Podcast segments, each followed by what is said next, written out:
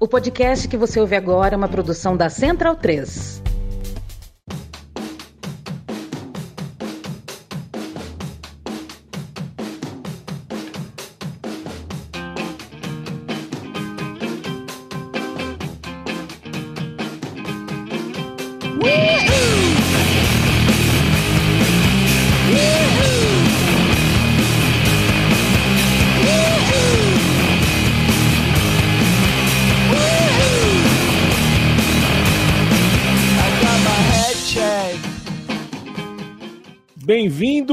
E bem-vinda, amigo e amiga da Central 3 e da Trivela. Este é o podcast Trivela na Copa. Segundo dia de Copa do Mundo já começou a pegar, hein? Já deu aquela areia, areiazinha no olho entre um jogo e outro, já deu um pouquinho de estresse na venda. Puta, fui no mercado é, entre a Holanda e País de Gales, Boncinha. Fui no mercado.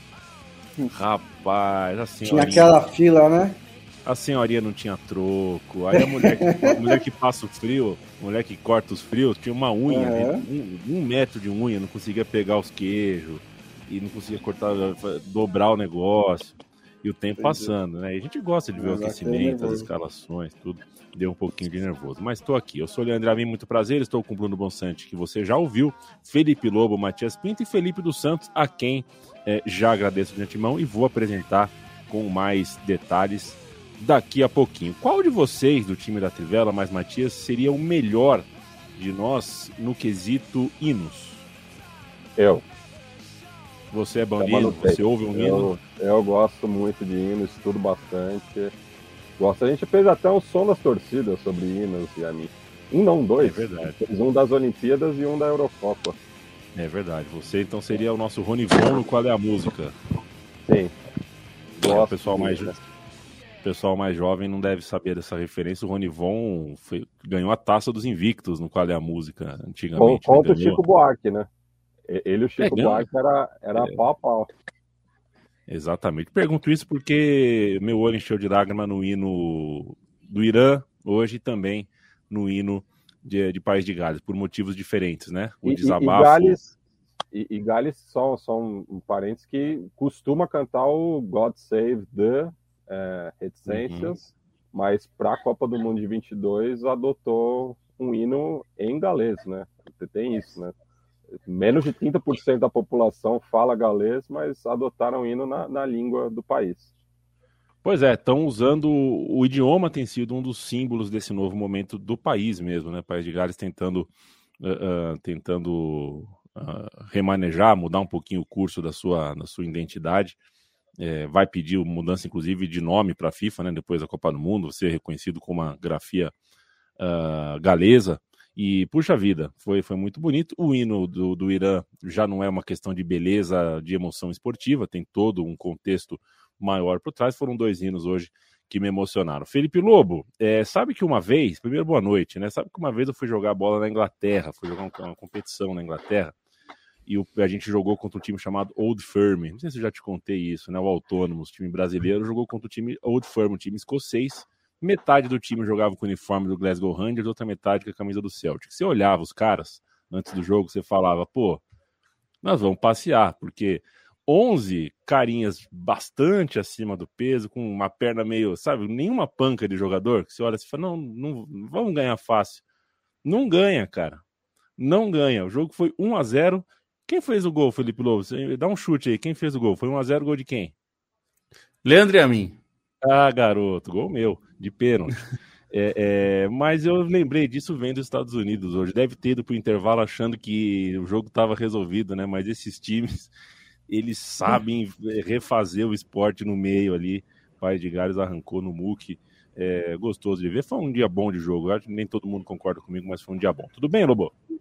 Tudo certo, salve, salve a todos. Já também agradecer ao Felipe por nos prestigiar aqui, nos dar a, a honra da presença dele. Ele que faz o Espreme a Laranja, que é o melhor blog em português sobre futebol holandês. É, certamente você não achará nada de melhor qualidade em língua portuguesa, talvez nem em inglesa, provavelmente só em holandês mesmo, com gente que vive lá.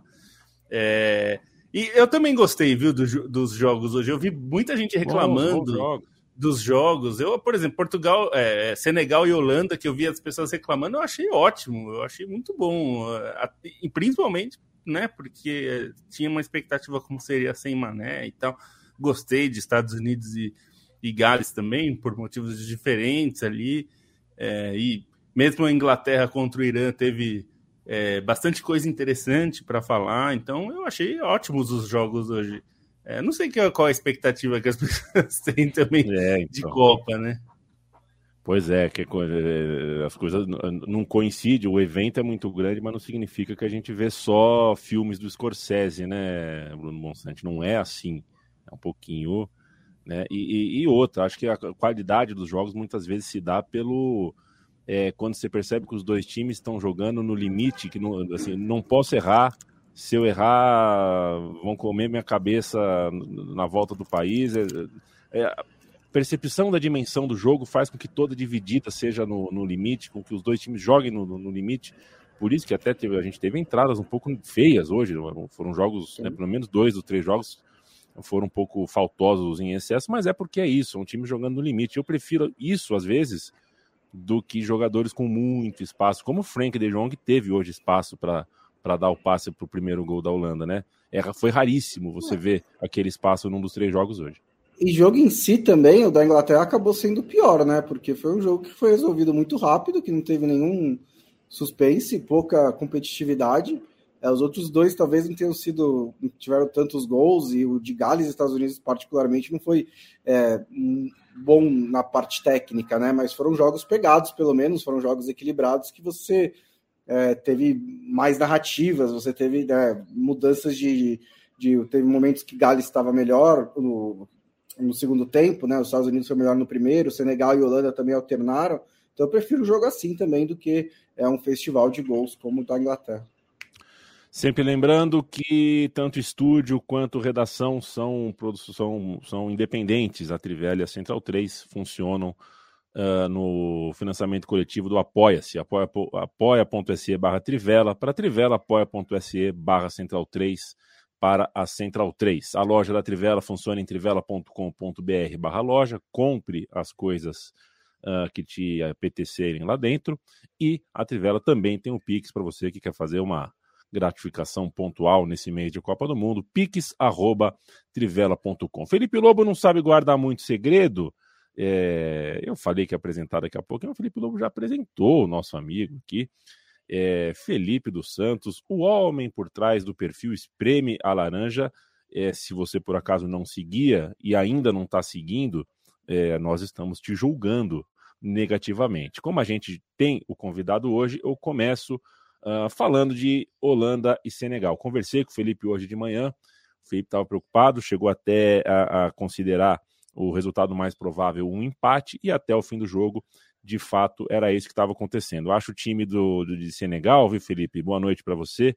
Um, um, empata jogos, né? No, no, um, um, anula jogos. É um time que consegue jogar contra times mais fortes que ele, mais fracos que ele, e nas duas situações o jogo meio que se transforma no mesmo e quase conseguiu uh, uh, arrancar dois pontinhos da Holanda. Foi um jogo interessante, mas quero te ouvir sobre especificamente o que fica na, no, no, ruído de, de, de, crônica de público da Holanda depois dessa vitória, que é uma vitória, mas sem exuberância. Boa noite, Leandro. Boa noite, Bronsante, Lobo, Matias. É um prazer. Antes de mais nada, queria dizer que é um prazer colaborar, participar de um evento da Trivela que sempre eu falei ao Lobo quando ele me convidou que pedido da Trivela para mim era ordem, jamais recusaria.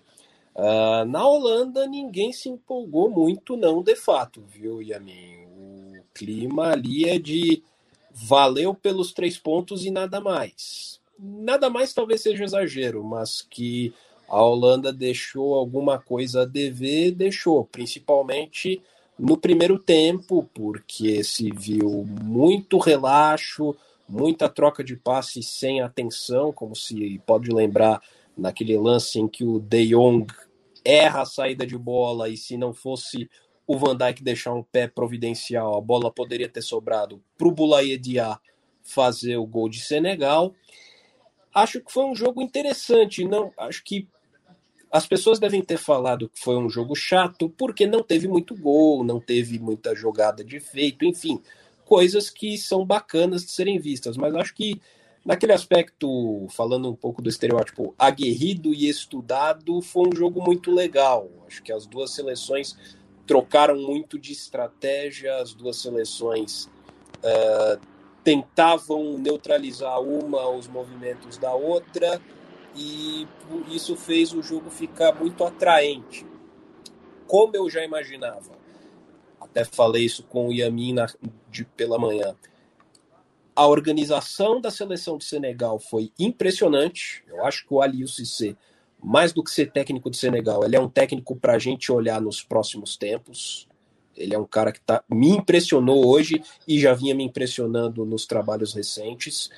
Uh, ele conseguiu, de fato, deixar a Holanda desconfortável, tirou, como bem lembrou o Bonsante, o que o Frank de Jong mais gosta de ter, que é espaço para conseguir ditar o jogo, ditar o ritmo dessa Holanda.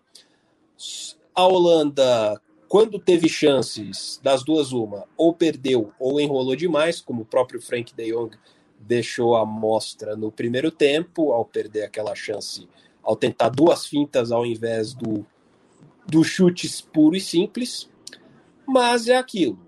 Uma hora a qualidade e o destaque de quem é protagonista acabam por aparecer. Senegal tinha um time que fazia isso, fazia o, trabalho básico muito bem, chegava perto da área, tanto que o Noppert, o goleiro estreante da Holanda, em mais uma loucura de Louis van Gaal, fez duas boas defesas, mas era um champanhe que não borbulhava, porque na hora de tirar o 10, não tinha quem poderia fazer tirar o 10, no caso Sadio Mané. Não que a Holanda também tivesse, tanto que o Memphis Depay só entra para meia hora final de jogo, basicamente. Mas a Holanda tinha mais jogadores capazes de assumirem o protagonismo em horas decisivas. Coube ao Codigapo, já muito insensado pré-copa como um dos candidatos à revelação fazer isso. Então, ele fez o gol e acabou aliviando um pouco a Holanda, que já faz o segundo gol num contra-ataque. Mas, no geral, ali para a Holanda, a impressão é de que valeu pela vitória, valeu para diminuir a tensão natural de uma estreia de Copa. Mas se a Holanda dissesse que jogou bem, teria sido mentira. E isso não sou eu quem falo e nem jornalistas. Isso foi dito pelo próprio Vangal num pós-jogo que ele fez com a emissora que transmite a Copa do Mundo para os Países Baixos. É, eu acho que a gente tem que começar pelo óbvio, né? Que é até o que o Felipe já mencionou, que se a Senegal tivesse Sadio Mané, esse jogo poderia ter sido completamente diferente. Porque houve momentos em que Senegal realmente encurralou a Holanda, ou pelo menos parecia melhor no jogo mas teve uma certa dificuldade técnica ali na frente. E eu achei que o mesmo se aplica à própria Holanda, que teve também momentos em que chegava perto da área, até chegava com certa qualidade, mas na hora de dar o passo final, de criar a chance, é, não se enrolava com a bola praticamente, né? É, outra da, dessas decisões do Vangal, é, que acertou na do gol, né? O cara, o Noppert foi importante debaixo das traves, mas no ataque, por exemplo, o Jansen não funcionou muito bem. É, eu entendo a ideia de ter o cara, de o centroavante, o cara mais forte para com presença de área, mas se essa é a ideia, eu talvez prefira o outro De Jong ou o próprio Weghorst, que acho que são jogadores que podem funcionar melhor do que o Jansen. É, acho que o Depay, obviamente, faz muita falta e uma também válvula ofensiva muito importante da Holanda, que não foi bem nesse jogo, foi o Dumfries, né? Que pela direita tem uma chegada muito forte, tem uma, uma participação muito boa ofensivamente. É, na Inter mostra isso o tempo inteiro, mas não fez uma boa partida. Do outro lado, o Blind é menos ofensivo, então acaba como faltando um pouquinho aí dessa qualidade. Acho que o Gakpo, mesmo tendo feito o gol, também não foi um grande jogo dele, ele pode fazer mais, mas é, foi uma estreia, assim, o jogo é, era um jogo muito difícil, um jogo tipo de, de definição, né, praticamente para as duas seleções, talvez o mais difícil que a Holanda vai ter nessa Copa do Mundo, mesmo que na primeira fase, mesmo que o Equador tenha estreado bem contra o Catar, a gente não tem noção direito da, do nível do Equador, porque o Catar é muito fraco. Mas assim, começar com uma vitória contra o Senegal é absolutamente importante para a Holanda. E uma coisa curiosa, né? Que são duas seleções que têm um DNA ofensivo, mas hoje, né? Quem está no em campo, né? Novamente lamentando a ausência do Mané, os dois principais referentes eram zagueiros, né? Então foi um jogo de também é, de muito trabalho da, da, das defesas. Eu acho que a, até a, a, defesa neerlandesa vacilou em alguns momentos, principalmente na saída de bola, né? Teve duas oportunidades é, que foram criadas para Senegal desse jeito, mas faltou a pontaria, né? Porque vamos dizer né, que o, o primeiro gol é, dos Países Baixos foi, para mim, foi mais uma falha do Mendy, né? Do que mérito do, do atacante, enquanto que o segundo gol daí foi uma falha geral da defesa senegalesa. É, e tem, é, eu acho que tem um, um, ponto que é importante da entrada do, do Depay, porque é, ele participa dos dois gols, né? De, na construção, é, ele, ele, é, ele participa ali é, na troca de passes até chegar ao, ao, ao De Jong. É, e depois ele ele também dá o chute, né? Que é, me dá até uma sensação que o, que o, que o Depay, se estivesse inteiro fisicamente, talvez aquele chute fosse bem mais perigoso, né? É, acabou saindo um chute fraco, é, que o Mendy deu rebote. Então, é, acho que a, a, presença dele, se ele tiver inteiro para o próximo jogo, já deve fazer uma diferença no ataque, porque ele é um jogador muito. Não só melhor, eu acho, ele é muito completo, né? Ele é um jogador que é, pode atuar ali como referência mais à frente, mas ele, ele recua, né? Ele dá dois passos para trás, arma a jogada, então ele pode muito fazer um papel de, por vezes, buscar a marcação e, e deixar os jogadores das pontas né, entrarem e, e fazerem jogadas.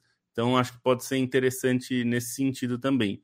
É, e, e, acho que tem um aspecto do Senegal que é importante falar, porque a gente ouviu em transmissões que a, gente tem que se parar de repetir uns, uns estereótipos que se usa é, quando se fala de times africanos, Ih, que é essa coisa.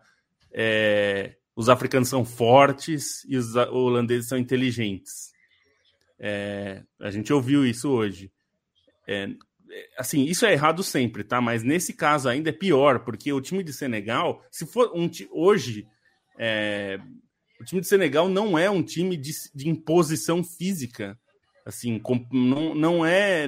Embora tenha um zagueiro muito forte e tal, é, é, acho que a grande. Mas não tem um é, Jansen no ataque, né?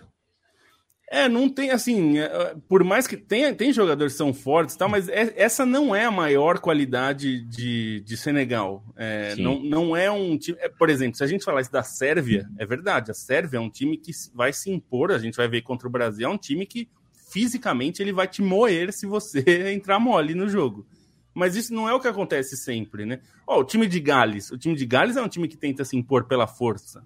É, não é o caso de Senegal, né? Senegal é um time que tenta jogar de outras formas. Tanto que os, os caras que são do meio-campo, que eu acho que é o coração de qualquer time, não são exatamente caras de é, imposição física, né? O Gana Gueye, que é um volante e tal, até joga um pouco mais à frente na seleção, é um cara baixo, não é um cara de, né, de dar porrada ou de é, se impor, tratorar os adversários.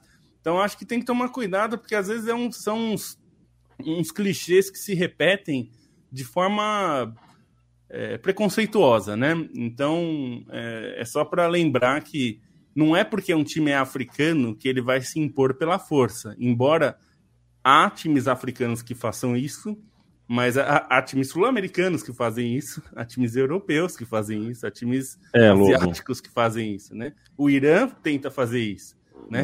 Esse é, os, então não é uma questão feroz, né? é, geralmente, né? É, pois é. é o, o, que acontece, Lobo, é que é, é nesse ponto que você está tocando que entra uma discussão que tem sido levado para o simplismo e tem sido praticamente é, impossível de fazer, porque, na verdade, é, o ponto é positivo demais, o ponto é, é, justo, é válido demais sobre o entretenimento no esporte, o entretenimento no futebol, o entretenimento na transmissão, o humor na, na maneira de levar o futebol. É um argumento, não dá para ir contra isso, todo mundo é a favor do, do, do humor, da leveza. É, então fica muito difícil às vezes você ir contra. Mas é quando a gente vê isso no produto sério que a gente fala, pô, mas aí a Débora Seco vem com a camisa do esporte da Globo é, cortada, quase na altura do, em cima do umbigo, e aí pega mal. Aí pega mal. Acho que tem espaço para tudo, tem espaço para tudo. É, é, né, o, no meu modo de ver, tem espaço para tudo. Mas aí tem que. É, a, a, hora de falar sério, tem que saber falar também. Né? É, fazer humor é uma delícia, embora seja necessário ter muita cultura para falar, falar de humor. Fazer humor não é, é, é, é a mais sofisticada das linguagens. Mas a outra parte tem que, tem, que, tem que ser boa também. Tem que ser boa também. E a gente tá, enfim, a gente é o segundo dia de Copa do Mundo e eu, enfim, o observatório dos colegas aqui, quem sou eu, né? Mas foram algumas, né? Foram algumas derrapadas aí. E essa, sem dúvida, e, e a é mais é hoje, perigosa né? delas. É. é. Só mais um detalhe antes da gente passar, é, em relação ao Mendy, né, que acho que não foi bem nenhum dos, que não foi bem nenhum dos dois gols na, na minha opinião, e ele tá numa temporada complicada, né? Ele foi um dos principais caras de Senegal nos, nos sucessos do começo do ano na Copa Africana de Nações, depois na vitória sobre o Egito, mas é, nesse começo de temporada ele teve um problema físico, o Kepa entrou e o Kepa entrou bem no Chelsea, né? ele meio que ganhou a posição um pouco. O, Mendy voltou dos treinos, voltou da lesão, é, e o Kepa continuou titular até o próprio Kepa se machucar, e aí o Mendy jogou os últimos últimas três rodadas da Premier League antes da pausa. E aí, assim, se você perde o Mané por lesão e o Mendy também está numa fase ruim, é, Senegal perde dois dos seus principais pilares, né? E, e aí realmente fica bem difícil brigar por uma classificação. É, eu quero mandar um abraço, bastante gente aqui conosco, Fernando Valhotti, Lucas Pereira, o Tobias está aqui, André Pasti, está falando que a Inglaterra não passa, não, você está maluco?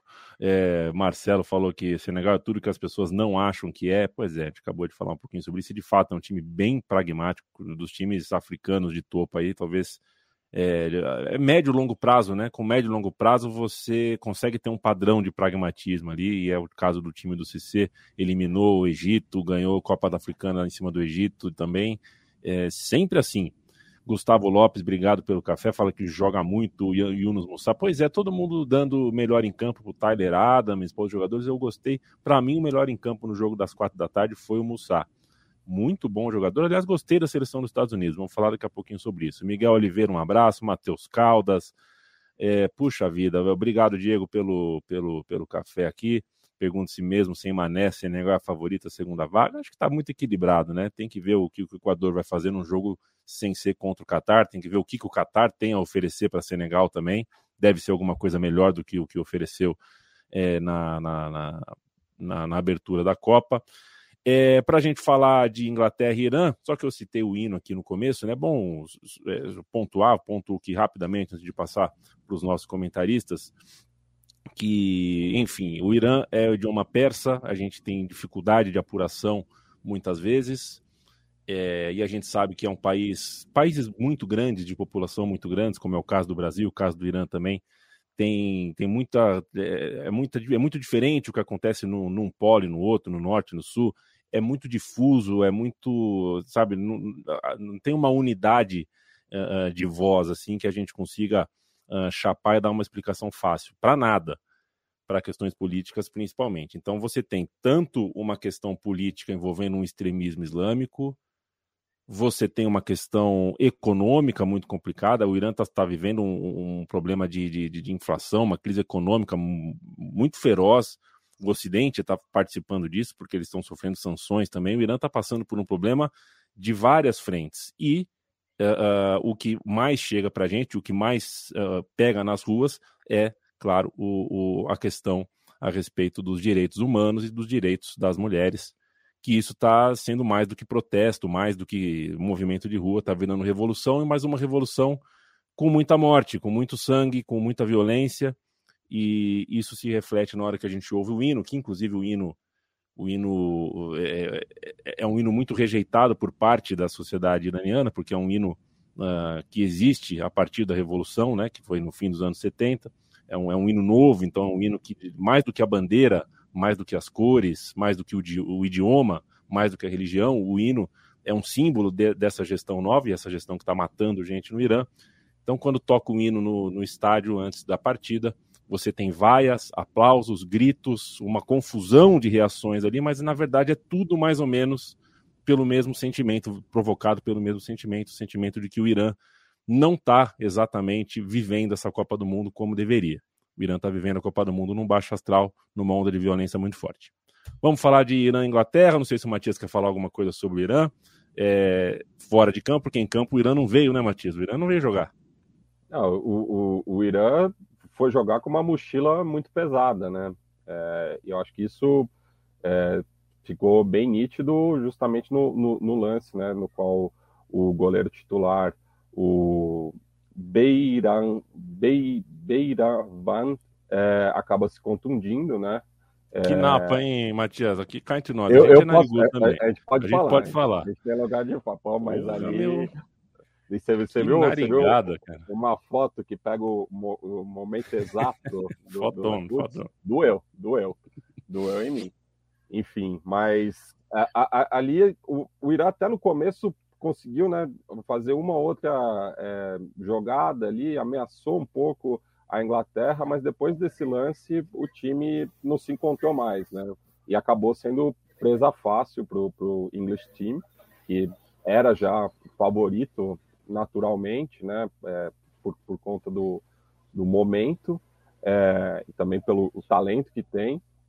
Mas eu acho que, que, que foi muito disso, né? de- Dessa, dessa carga muito grande que os jogadores tinham, né? Que eles estavam jogando, mas a cabeça estava ali longe, né? Muitos deles são expatriados, né? Então é, tem até essa, essa questão de saber se eles não vão voltar para o país é, posteriormente, né? Que está ali do outro lado, né? Do, do Golfo Pérsico. É, então um, é, é- é muita coisa ali passando na cabeça, né? A questão do, do protesto, que foi algo é, coordenado entre eles, essa questão, né? Também do, do hino, né? Ser um símbolo da, da Revolução Islâmica do final dos anos 70, né? É, enfim. Então, é, é, o ambiente estava muito pesado e isso é, foi, foi se mostrando ao, ao longo do jogo. E eu acho que foi um jogo até bastante digno, né? Pensando em todas essas dificuldades que o time teve, né? É, alguns lances ali chegaram mais pesado, né? Nos jogadores ingleses, eh, cartões amarelos, enfim, o Carlos Queiroz depois fez diversas substituições na volta do no, no intervalo, é, foi tentando é, minimizar os danos, né? Mas a, a Inglaterra jogou o que tinha que jogar, né? Não, ela, enfim, os jogadores não têm muita culpa nisso. A Inglaterra já no passado é, são outros 500. Mas o- os jogadores ali representados estavam jogando a sua bola, né? E estavam muitos deles buscando também uma a, a- redenção, né?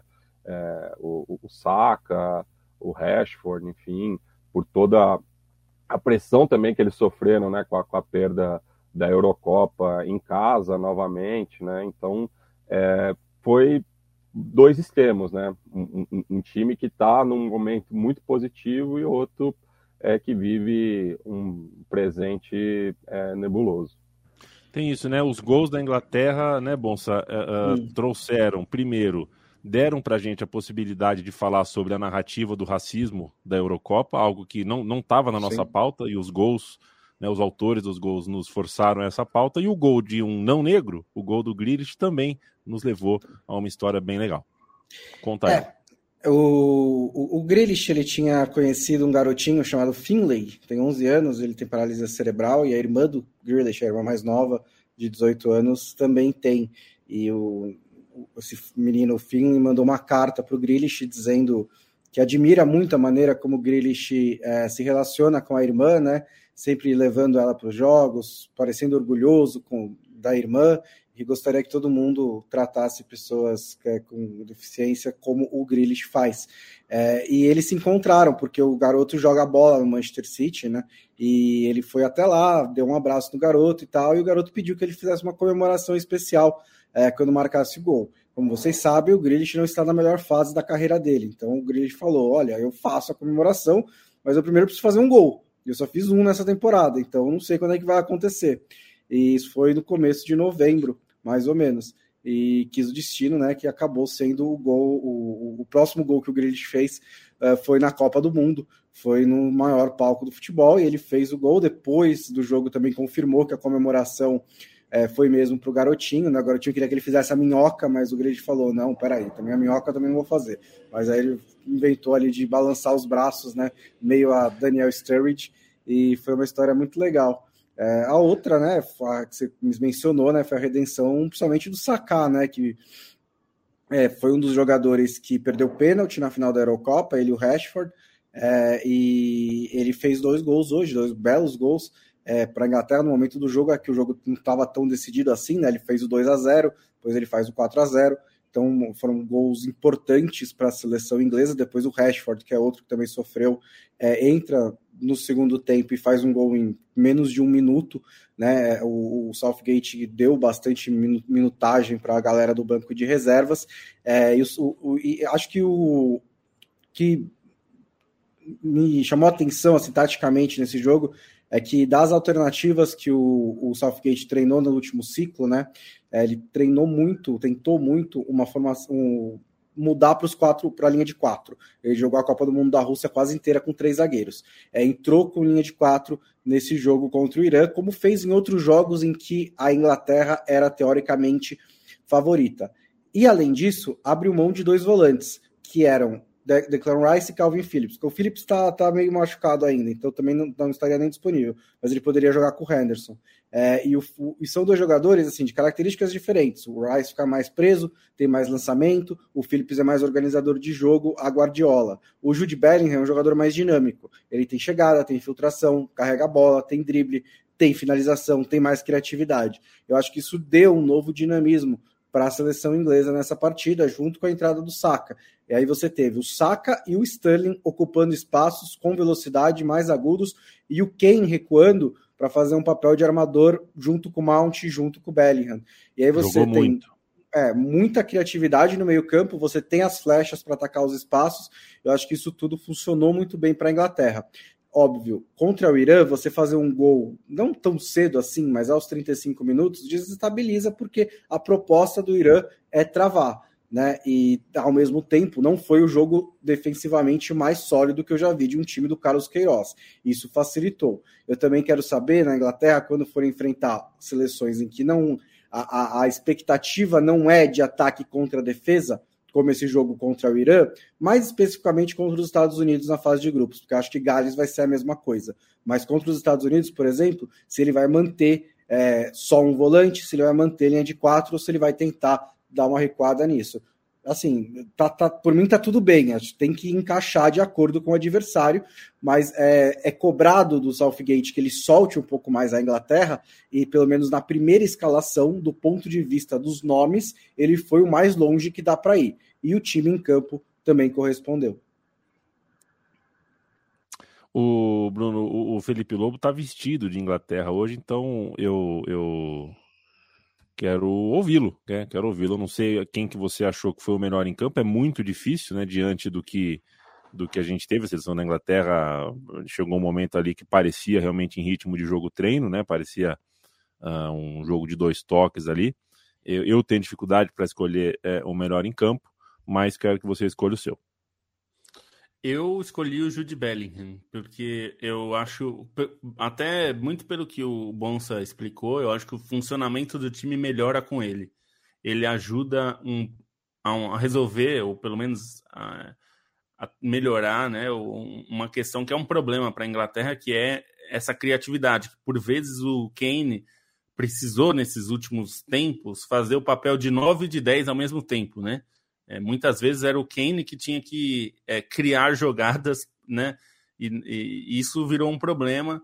É, e bom, primeiro que ele não, ele usou uma formação que eu acho que favoreceu, né? Também tanto Bellingham quanto é, o próprio Kane. É, mas eu acho que ele tem uma influência no time que, que vai além. Ele fez o gol, né? Legal, é uma grande história. É o primeiro jogador do século XXI a fazer gol em Copa, né? Toda essa coisa. É, mas eu acho que vai além disso. Ele é um jogador de, de um nível muito alto, muito jovem. Então eu acho que ele fez mais diferença. Embora é muito difícil falar isso quando tem um jogador que fez dois gols, né? E dois gols bonitos, né? Como foi o Bukayo Saka. mas é, eu acho que o Bellingham é um jogador é, no nível que talvez a Inglaterra vá, vá, se, vai, vai ter um time é, com ele em campo durante muito tempo. Então eu, eu escolho ele. Só um detalhe é que a, a, se o ataque funcionou, a defesa foi ruim, né? A defesa, acho que mesmo nas, na, na, nos momentos em que o Irã atacou a defesa da Inglaterra, que geralmente é a, a forte da Inglaterra, é, não pareceu muito segura. O primeiro gol do Taremi sai nas costas do Maguire, que é uma questão para essa Copa do Mundo, né? uma preocupação para essa Copa do Mundo, mas e não olho foi gordo, só o né? Oi? No- no- que olho gordo, né? Porque no Twitter, aqui no Brasil, ele era o segundo é, mais comentado depois de Inglaterra. É, Maguire uma, que uma- coisa que você tem que desmaiou entender com o depois do Twitter brasileiro é que quando você vira meme já era, velho. É. Não tem jeito. O Maguire desmaiou depois do gol, ninguém entendeu direito. O Maguire que foi classificado, não sei se vocês já tiveram a chance de conversar com o Fagner Torres, do lado B do Rio, uma figuraça. Ele falou: maluco, esse zagueiro da Inglaterra parece o galo da madrugada. E é verdade mesmo. Você olha pra ele, as pessoas. que ele não é só alto, né? Ele é muito. Sabe o é que, que ele parece mesmo. também? Eu sempre lembro do Piu Piu maluco quando eu olho pra ele. Lembra do Piu Piu maluco? ele tem um pouco essa cara de Piu Piu maluco. assim. Pois é, e ele ao mesmo tempo sofreu e não sofreu o pênalti. A arbitragem é difícil, não quero falar das arbitragens brasileiras de hoje, até porque elas foram super ok. O Klaus se confundiu um pouquinho, se enrolou um pouquinho, mas está tudo dentro de uma média. Agora o Maguire, de fato, ele sofreu e não sofreu o pênalti. É, Ah, acabou é, que não foi dado. A arbitragem tá curtindo muito a Copa do Mundo, né? Mais do que a gente, Ah, né? Tipo, eles não, não querem nenhum jogo acaba. acréscimos, Tipo, sou louco. Assim, o jogo da Inglaterra até. o- até o, o engraçado é que foi o primeiro jogo foi o da Inglaterra, né? E teve o atendimento ao, ao, ao Beiravande, né? No primeiro tempo. Aí ele deu 14 minutos. Eu falei, não, beleza, teve atendimento. Aí no segundo teve o Maguire, ele deu 9, eu fa- ele deu 10. Eu falei, tá bom, teve atendimento. Mas aí depois, nos outros jogos, não teve. Também teve um. né, os árbitros estão dizendo que Sim. a FIFA orientou a não economizar nos tempos de acréscimo, né? Mas eu acho que assim, 20 minutos a mais todos os jogos é um pouquinho exagerado, não é? É. É, tá, tá um pouco demais. A gente desinformou você, viu, Expedito Neto, que uma semana antes de começar o podcast diário, a gente falou que era sete e meia, mas é às sete. Ele falou, pô, com a quantidade de acréscimos que vocês estão dando, vocês acertaram em colocar o programa para sete e meia, mas a gente pôs às sete. A gente desinformou você, você pegou no meio. É, nos próximos dias você chega às sete, ou então você retrocede aqui a live e ouve desde o começo. E Ô, tem um- Felipe, do Santos, no caso, Felipe Espreme a Laranja, é, você queria falar uma coisa, Lobo? Queria chamar a atenção? Não, eu ia só coisa? falar de uma curiosidade, até para passar para o Felipe, é, que, que a gente tem um jogador inglês que ganhou experiência jogando na Holanda, né? Que foi o que é o Mason Mount, que teve um empréstimo no Vitesse, que é um clube satélite do Chelsea, né? É Mason raro um Mount. jogador inglês que faz isso, né? É fato. Ô, ô, Felipe, vamos falar, vamos abrir aqui é, o terceiro jogo do dia, falar um pouquinho de Gales e Estados Unidos. Acho que vai ficar para a história aí a ideia de que os Estados Unidos jogou muito melhor no primeiro tempo, Gales encontrou uma maneira de equilibrar o jogo no segundo. É, mas quero o teu olhar, até porque, enfim, são, são, são adversários, ah, ah, ah, né? São adversários da laranja exprimida. E, puxa vida, eu não esperava a seleção dos Estados Unidos tão leve com a bola e tão enérgica sem a bola. Me surpreendeu. É claro que faltou gás no segundo tempo. A gente está num, num país muito quente, a preparação é longe da ideal. Não sei se tudo isso influi, mas faltou um pouquinho de gás. Mas eu gostei da seleção dos Estados Unidos. Queria saber qual foi a sua impressão desse jogo. E, e enfim, né, não só dos Estados Unidos, de Gales, do que você quiser chamar atenção para esse empate um a um entre Gales e, e Estados Unidos. No, o Felipe não é mal educado, não, é que ele provavelmente está travado. Não, isso não é má educação, não é que eu fiz a pergunta e ele se negou a responder. Jogo. A gente, a gente não está conseguindo te ouvir, Felipe dos Santos. É, Você está travado para a gente. É bom, assim, é, É, é, falar- vai é, daí, bom. Você vai daí, eu vou pedir jogo, pro, pro Felipe fazer, entrar, sei lá, no 4G, alguma coisa assim. Agora me assim, ouve? Gales. Oi, estamos ouvindo. Vamos ver. É, não, travou de novo. Bom, é, Ga- Gales entrou claramente para contra-atacar, né? Ele entrou com uma formação que é, Gales joga com três zagueiros. O Ampadu jogou no meio-campo, que é um cara, né, um, é um zagueiro teoricamente bom em recuperar bolas. com o Harry Wilson no lado do Ramsey, e o ataque tinha o Bale e o Daniel James. São dois, nenhum centroavante de fato. É, mas o negócio engraçado sobre contra-atacar é que você primeiro precisa recuperar a bola. E Gales não conseguiu fazer isso nos primeiros 45 minutos em nenhum momento. É, primeiro porque não pressionava, é, não conseguia, quando tinha a bola, encaixar os passes, encaixar os contra-ataques.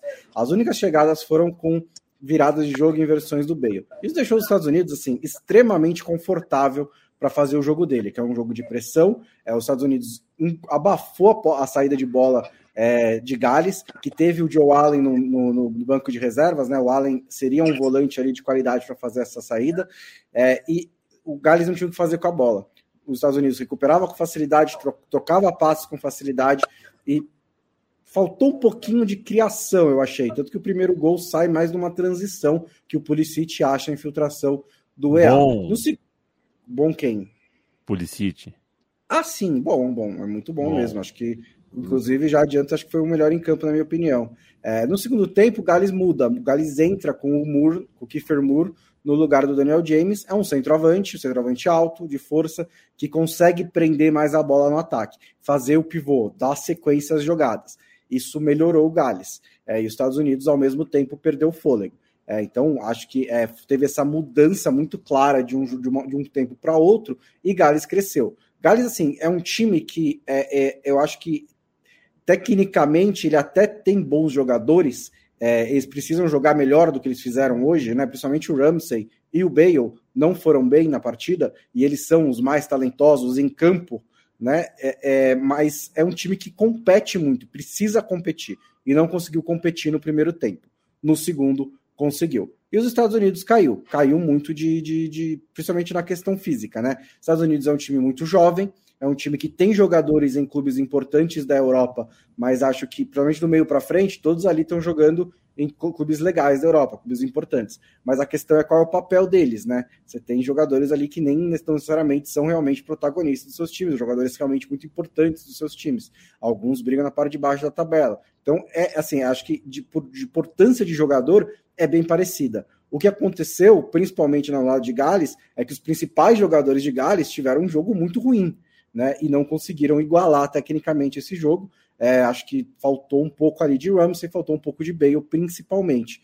É, mas no fim, acho que pelo primeiro tempo pró-Estados Unidos, segundo tempo pró-Gales, o empate saiu de bom tamanho.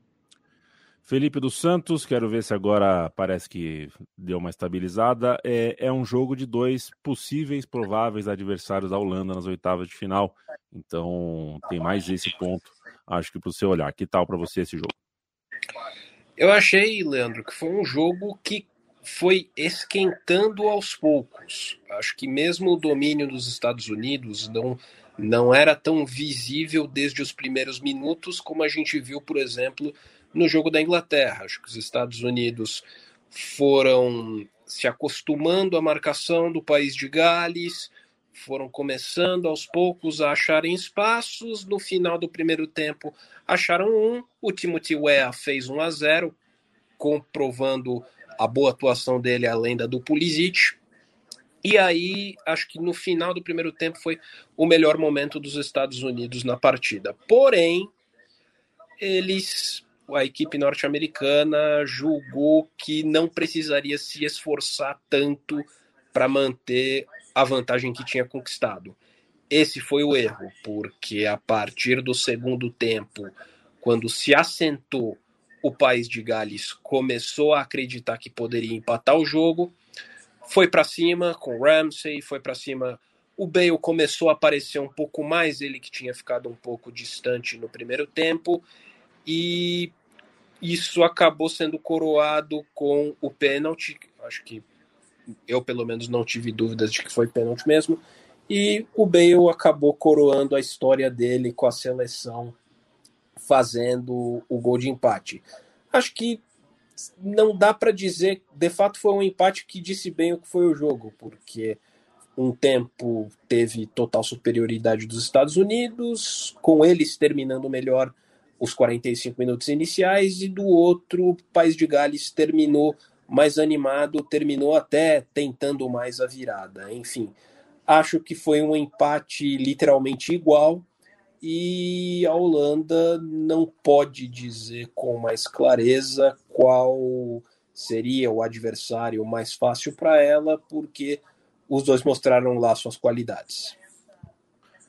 Quero fazer uma lembrança, viu, Lobo? Vi que você quer falar, mas é, fazer a observação que o Neco Williams joga pela esquerda de Gales, foi um dos que mais qualificou o time uh, tecnicamente, principalmente quando as coisas não estavam funcionando no primeiro tempo, muito erro bizonho de passe, né? O Williams parece que tem uma qualificação ali um pouquinho... É, o Liverpool forma bem, né, gente? Ah, perfeito, é. positivo. É, e forma bom mais do que atletas cidadãos, né, Bruno Bonsante? Porque ele perdeu o avô, declarou depois do jogo que passou a noite de ontem, o dia de hoje, chorando. Soube, teve a notícia ontem da morte do avô, e é por isso que depois da partida ele, ele é visto chorando na frente da torcida, pode na torcida, e chorando é, bastante numa imagem que a princípio você olha e fala, bom, não é porque empatou um jogo, né? Tem alguma coisa por trás e a história era essa. Ele perdeu o voo, então mais uma imagem. A Copa do Mundo é muito rica realmente em pequenas histórias que na verdade são grandes histórias, Lobo. É, isso. É, o Neck Williams é um dos melhores desse time de Gales, né? Até por, pela trajetória, virou. Foi uma contratação cara nessa janela, né? Uma das muitas. É, e, e, do Nottingham Forest, no caso, né? E, e acho que tem, tem essa coisa, essa imposição é, de Gales no segundo tempo, principalmente pela entrada do Moore e tal. É, me pareceu também que os Estados Unidos perderam fôlego mesmo e, fisicamente não conseguiram manter um jogo de pressão que eles foram muito bem no primeiro tempo. Eles fizeram essas, essas triangulações, né? É, então, dos dois lados conseguiam trabalhar bem, tanto para pressionar quanto para armar jogadas. É, e no segundo tempo pareceu que não, não tinha muito isso. É, um dos pontos que no primeiro tempo eu achei que funcionou bem, e aí tem a ver com o Moore, foi que o Josh Sargent, que é, era uma dúvida né, no, no comando de ataque, o comando de ataque da seleção americana é, não é muito bem definido, né? Ninguém conseguiu se impor ali para ser um titular muito claro, e o Josh Sargent é um dos jogadores que é, passou por essa posição, é, tem feito um início bom de temporada na Inglaterra, mas é, ele, eu acho que a jogada do gol americano ele consegue fazer exatamente o que se espera de um jogador pivô, né, como ele, é, sai da área para tentar trabalhar a bola, acaba fazendo uma parede ali pro pro Pulisic fazer a jogada e dar o passo pro, pro, pro EA. É, falta um pouco disso nos Estados Unidos no segundo tempo e tem um problema que é, é alguns jogadores foram muito bem, como é, o Serginho Deste e o, e o McKennie, né, eles estavam muito, sentiram muito fisicamente o segundo tempo. E, e os substitutos, é, um deles foi improvisado, o Aronson não é um meia, né, ele é um ponta na maioria das vezes. Então ele entrou como meia ali, não foi mal, mas não é exatamente a posição dele, não preenche o meio campo. E, e o Yedlin, que entrou na lateral, é um jogador daqueles americanos que todo mundo achou que ia ser um ótimo jogador e não foi, né? Foi um jogador mediano nas, na Liga Inglesa, voltou para casa, tá jogando na MLS de novo. Não é um jogador é, fraco, nada disso, mas é que se esperava que ele fosse é, é um, um, grande jogador dessa posição, né? Acabou não sendo. E acho que ele é pior hoje que o Serginho Deste, é, que também é um que cria uma expectativa que eu não sei se ele vai cumprir. É, mas, de fato, o o que mais me chama a atenção foi o Musa no, no meio-campo. Acho que ele é um jogador, e ele é muito jovem, né? É, ele pode ser um jogador que, que os Estados Unidos podem tirar bastante coisa, especialmente nessa combinação aí dele é, com o Pulisic, enfim, pode, pode dar jogo aí. Agora, o zagueiro, o pênalti do zagueiro no Bale, Nossa, vou te falar, hein, amigo? Né? Que, que coisa horrorosa, né? Que coisa horrorosa. Necessária, né? Total, ele tava, o Bale tava totalmente cercado, não tinha é. a menor chance dele girar ali. Bale tava fora do jogo desde o começo, jogou mal. Jogou mal. E eu não, eu não ganhou, entendi. Eu, ele deu um carrinho por trás no Bale, com o Bale marcado, totalmente marcado. Não tinha. Ele, ele ia ter que tocar para trás aquela bola, provavelmente, é. né? Me chamou a atenção, entendi. Lobo, na má atuação do Bailey, que ele nem disputou algumas bolas, principalmente bola aérea, né? Ele não se dignou nem a dividir algumas bolas, e como o jogo estava muito pegado, muito dividido, esse tipo de postura salta aos olhos, né? O contraste foi muito grande. O Bailey realmente estava um pouco fora do. É, ele está fora, né, Bonsa? Tá, tá um a gente não tem certeza se ele estaria ainda jogando futebol profissionalmente se Gales não tivesse classificado é. para a Copa do Mundo. É, Era possível que ele tivesse se aposentado. É, ele teve um Mas ciclo é dos ele mais conhece, difíceis. Ele conhece a, a maioria dos, dos marcadores dele, né, do outro lado. É, é, até que sim, né? Porque é. o, eles jogam na. A maioria deles joga na, dos, defensores, né? Joga na, Major League Soccer. Do, do, meio para trás, é, joga na é uma, E é, é bem fraco, né? É. As defesas da Major League Soccer são o, o, o, sonho de quem aposta em gols, né? Vamos dizer assim. são os dois maiores problemas da, da seleção americana. O miolo da zaga, nenhum deles é confiável, e o comando de ataque, que não, ninguém se firmou.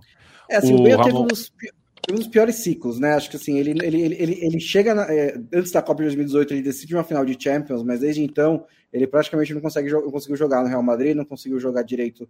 Jogou melhor no Tottenham, mas também não foi é, brilhante. E assim, e, e, ele termina o contrato dele com, com o Real Madrid às vésperas do jogo contra a Ucrânia, né? Que é a final da repescagem. E tinha muito, realmente, muito rumor de que ele poderia se aposentar. Como o Gales se classificou, ele continuou e encontrou lá o Los Angeles para continuar é. jogando e até fez gol na final da Major League Soccer, né? Tem estrela, jogo né? na, na, prorrogação. E acho que essa é a questão, assim, mesmo jogando mal, é, tinha que ser dele o gol, né? Porque ele ajudou, ele, ele levou o Gales para a Copa, né? Ele ajudou o Gales a chegar aqui. Ele decidiu a semifinal da repescagem contra a Áustria, fez até a jogada contra a Ucrânia e todo o ciclo ele ainda é o melhor jogador de Gales e o que ele faz pelo clube, pela seleção nem sempre tem relação. É, ele fez o que o Ian Rush não conseguiu, o que o Giggs não conseguiu. Então, mesmo sem ter jogado bem, acho que é merecido que o gol, o primeiro gol de Gales desde 64 tenha sido dele. Desde Giggs 58, está... né? 54 é, anos. A crítica que eu fiz a colegas de, de imprensa, Bruno Monsanti, é quando a gente falou aqui agora há pouco sobre o estereótipo com o jogador de Senegal, né? É que não adianta ficar escolhendo palavra bonita. É, é, o Giggs não está condenado, mas ele está sendo julgado, um julgamento que ainda não acabou é, por violência doméstica. Um problema, ele não teve um problema de violência doméstica. Exato. Ele que causou fica parecendo que a ele é- violência é, doméstica. isso, certo? exatamente. Perfeito. Isso é. A gente assistiu no mesmo canal, então. Exatamente. É, o Ramon. Oi. Só, só um parênteses, né? Que na quinta-feira passada eu não estava presente, vocês falaram que o grupo B era o grupo Fronteiras Invisíveis do futebol. Então, só para vender o peixe aqui, a gente tem dois programas sobre Pérsia e Irã, é, um sobre Gales, dois sobre Estados Unidos e, por tabela, temos um da Libéria também, né? Já que o Timothy Weah é, marcou o primeiro gol do clã dele, que é originário ali é, do, do país, que tem uma relação é, com a, o movimento abolicionista dos Estados Unidos. Então, quem quiser entender é, esse movimento, escuta lá o programa que está nos arquivos da Central 3 e no feed, enfim, é fácil de achar. E já Exato. recomendei o Fronteiras do Catar aqui na última, né? Porque é muito bom, é, vale, vale ouvir. Eu tive muita informação que eu não tinha a menor ideia lá, que o Felipe e o Matias trouxeram no Fronteiras sobre o Catar vale para entender como é que os Altanes são os, os donos do Qatar hoje, né? É um processo que eu tinha dúvida é. e é bem explicado. O Ramon Flores sugere aqui que o zagueirão americano talvez nem tivesse visto o Baylor, né, que ele veio do ponto cego. Pode ter sido isso, o que atenua um pouco a falha, mas não deixa de ser dentro da área, você não pode né, não ver. Né? Isso não pode. E o Ailton Santos faz uma pergunta, lembra do outdoor aqui. É, a piada é boa, viu? Eu, eu, pensei em fazer aqui na Trivela, mas não ia fazer, mas aí eu li esse seu comentário. Vou falar que o, o, o Sargent é, se deu mal, né, Bruno Bonsante? Porque o time de Gales tem um bom tem um bom xerife na zaga. Aí ele não é? conseguiu. É, não, não sei. É. Sargent, ah, xerife, tá, tá, tá. soldados. É, tá, é uma piada horrorosa. Eu pensei em não fazer, mas você sabe que quando a gente quer, quando a gente quer, a próxima é... vez. quando a gente quer fazer lambança, oh. a gente faz, não tem jeito. Para salvar essa piada aí, ah. é, só para responder o Heitor Gomes, que ele mandou, como que tá o lance do calor com os estádios climatizados? Acho que é importante falar disso, porque eu, eu vejo bastante gente falar no Twitter e tudo mais. É, o calor não é um problema no Catar, tá? A Copa foi mudada por causa disso. Nós estamos no Catar agora no, em temperaturas bastante amenas, que ficam entre 20 e 30 graus. Não. Assim, Lobo, calor... uma da manhã lá e tá 20 graus, tá? Então, 20 e 30 graus. A né? uma da manhã. Não, mas a, durante o dia, a temperatura máxima que faz amanhã, por exemplo, a, média, a, a máxima prevista é de 28 graus. Né? E, e mesmo Você a umidade feliz? não é tão do feliz? Da previsão do tempo? Não. O Felipe dos Santos lembra, tenho certeza. Também não hum. lembra? Não, sobre previsão do tempo, não. realmente não me recordo. Pô, era o, era o previsão do tempo do SBT. Ele terminava ah, falando. Feliz. feliz. feliz. E, e, piriri, e pororó. E pororó. Pô, sim, sim, Hoje vai chover, hoje vai fazer sol e piriri e pororó. Sim. É, é. Não, é, mas não é um problema, tá? Mas a temperatura estados... parecida não. com a da Rússia mesmo, isso é verdade. É, não, é, não é muito diferente é. do. Talvez no Brasil tenha tido momentos de mais calor do que do que na do que está tendo no Catar. É, o, o, problema do tá Catar tá é o... É, quem está reclamando são os turistas, justamente, principalmente os que ficam na, naquelas tendas é, que são as opções mais baratas, né? E que não tem ar-condicionado. Não tem ar-condicionado, sim. Só é, então, teve... e, e, é tempo seco, né? É bastante é. seco. Só teve é, que então mudar. É um só teve que mudar boa parte das principais ligas do mundo e causar uma deformidade em toda a temporada do futebol, mas de fato a gente está vivendo num inverno que dá para jogar bola é, no, no Catar. É, inclusive amanhã, vamos, estamos terminando aqui o podcast de hoje, né? Argentina e Arábia Saudita jogam amanhã, abrem a rodada é, em tanto faz, depois tem Dinamarca e Tunísia jogando em dane-se o lugar, depois México e Polônia jogam de novo em tanto faz, e França e Austrália terminam o dia é. jogando em... Tudo. Nem. Doha, Doha e região, né? É, região, Doha região metropolitana. É, região da Grande Doha. É, região metropolitana de Doha. É, é isso. Todo mundo na Grande Doha. Acho que a Argentina ganha. É mesmo? Ousado, é, ousado. minha opinião do especialista. É, não, você veio, você falou que... antes dos outros para aparecer, passe... É, você vai ver como todo mundo vai te acompanhar agora. Vai ver. É, mas é, não, acho que, o, acho que o ponto para amanhã é ver a situação do Messi, né? Tem se falado muito na imprensa argentina sobre uma preocupação, né, do tornozelo do Messi, se tá tudo bem, ele disse que tá tudo bem. A gente tá vai ver amanhã. Maradona, hein? É. coincidência. É, então.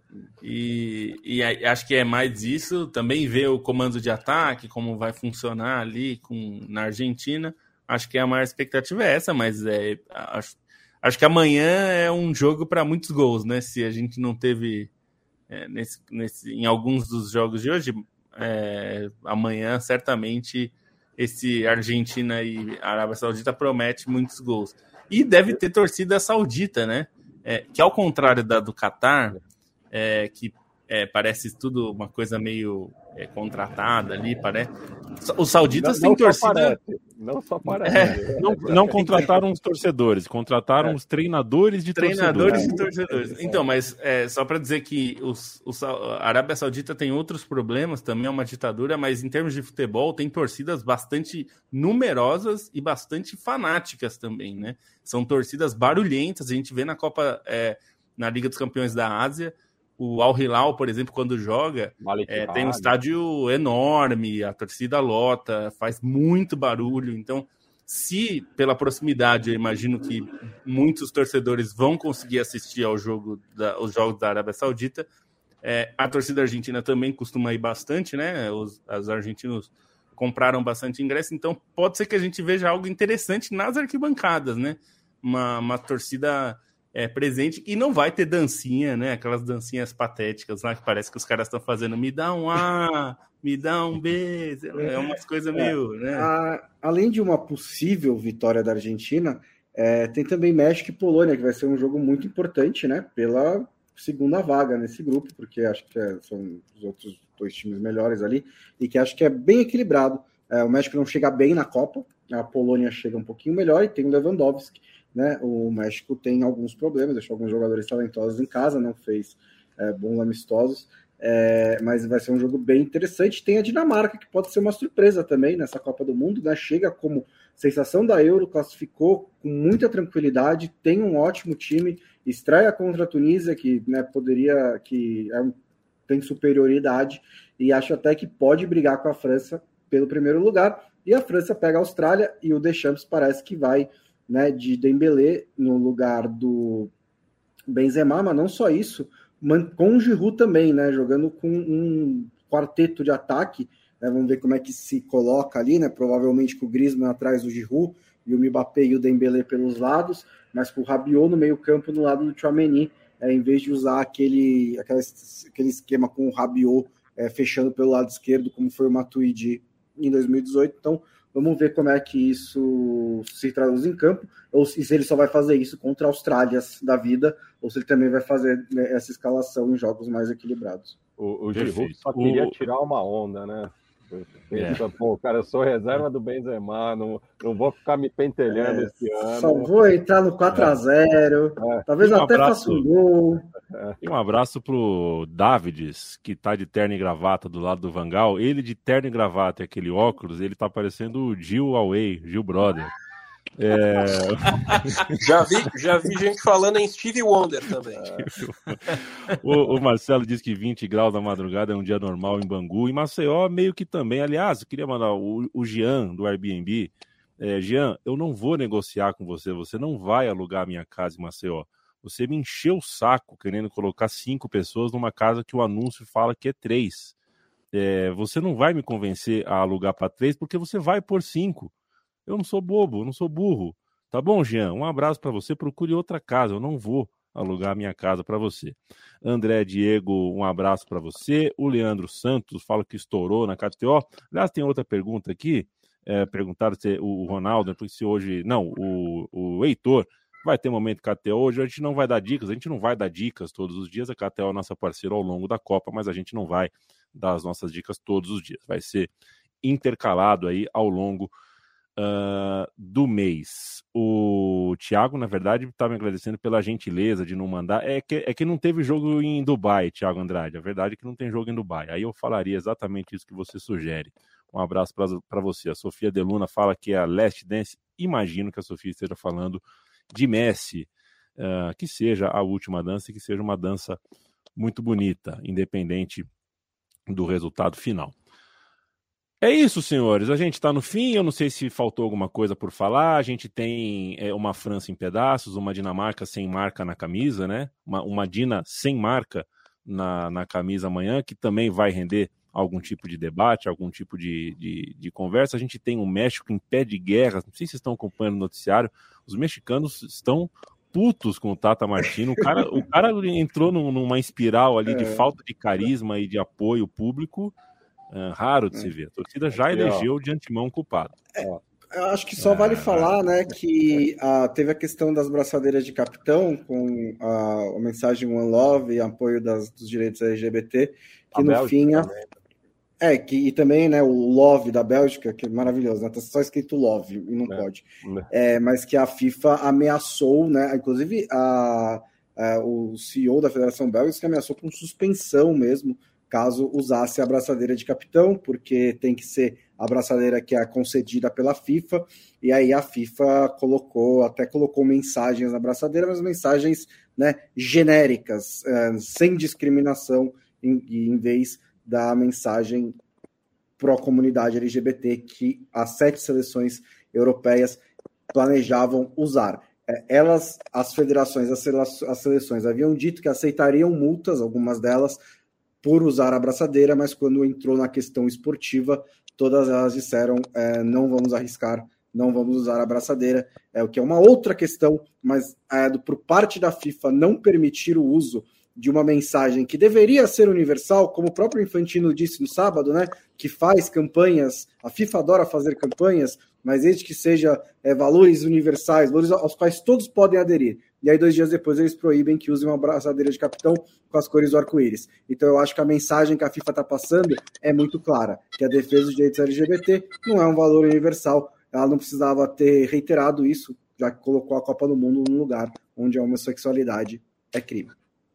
Dentro Perfeito. disso, Dentro disso que o Bonsante falou, só gostaria de citar uma montagem que o Derron, volante da Holanda, fez em seu perfil no Twitter logo depois da vitória. Aliás, o perfil dele é muito bom, muito engraçado, arroba Dirono.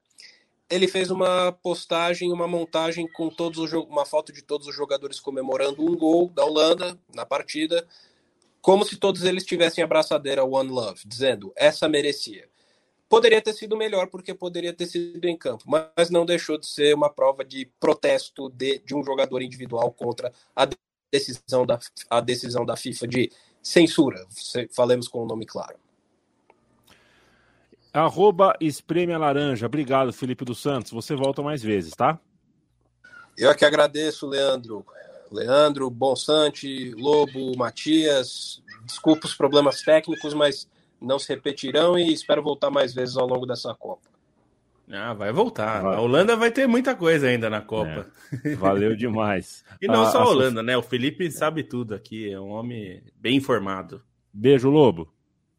Até mais, até amanhã. A Sofia pergunta se essa live vai para o Spotify. Sim, a gente faz aqui uma live cast, chama, chamar de vídeo, depois a gente põe no tocador de podcast preferido. É, um abraço para você e o Ronaldo Jesus, um abraço para o Ronaldo também. Pergunta: o Matias está melhor? Se recuperando de uma gripe, tá mais ou menos, tá mais baleado, mas veio para o jogo. Beijo, Matias, até a próxima. Valeu todo mundo aí que manifestou preocupação com, com a minha saúde. Esse final de semana a, a febre pegou bem. Felizmente não era Covid, né? Me testei é só uma, uma gripe normal, né? Se, se pode chamar assim, mas é, já estou bem melhor. É, enfim, estou melhor do que ontem e pior do que amanhã. né? Perfeito. A gente volta amanhã, sete da noite. É, será assim ao longo de toda a Copa do Mundo. Amanhã começam os jogos das sete da manhã. Uh, portanto, vamos nos alimentar e descansar direitinho, fazer uma regrinha aí, porque para a gente que quer assistir todos os jogos, não é fácil, não é simples. São oito horas de atenção no jogo, mais pré, mais pós, mais outras coisas que a gente faz ao longo da vida, como, por exemplo, se alimentar. E é maratona. Copa do Mundo é maratona. E essa Copa, em especial, são mais jogos no período menor de tempo. Então, vamos que vamos mas é um grande prazer. Eu estou adorando. É um comecinho de Copa que está sendo uma delícia para mim e para nós. Eu espero que tenha sido um prazer para você ter feito companhia para gente nessa uma hora. A gente espera estar à altura da sua companhia amanhã e depois, e depois, e depois de amanhã, como diria Daniela Mercury. O importante é que a nossa emoção sobreviva e se cada vez que eu pensasse em você sumisse um pedacinho de mim, epa, Cadê eu?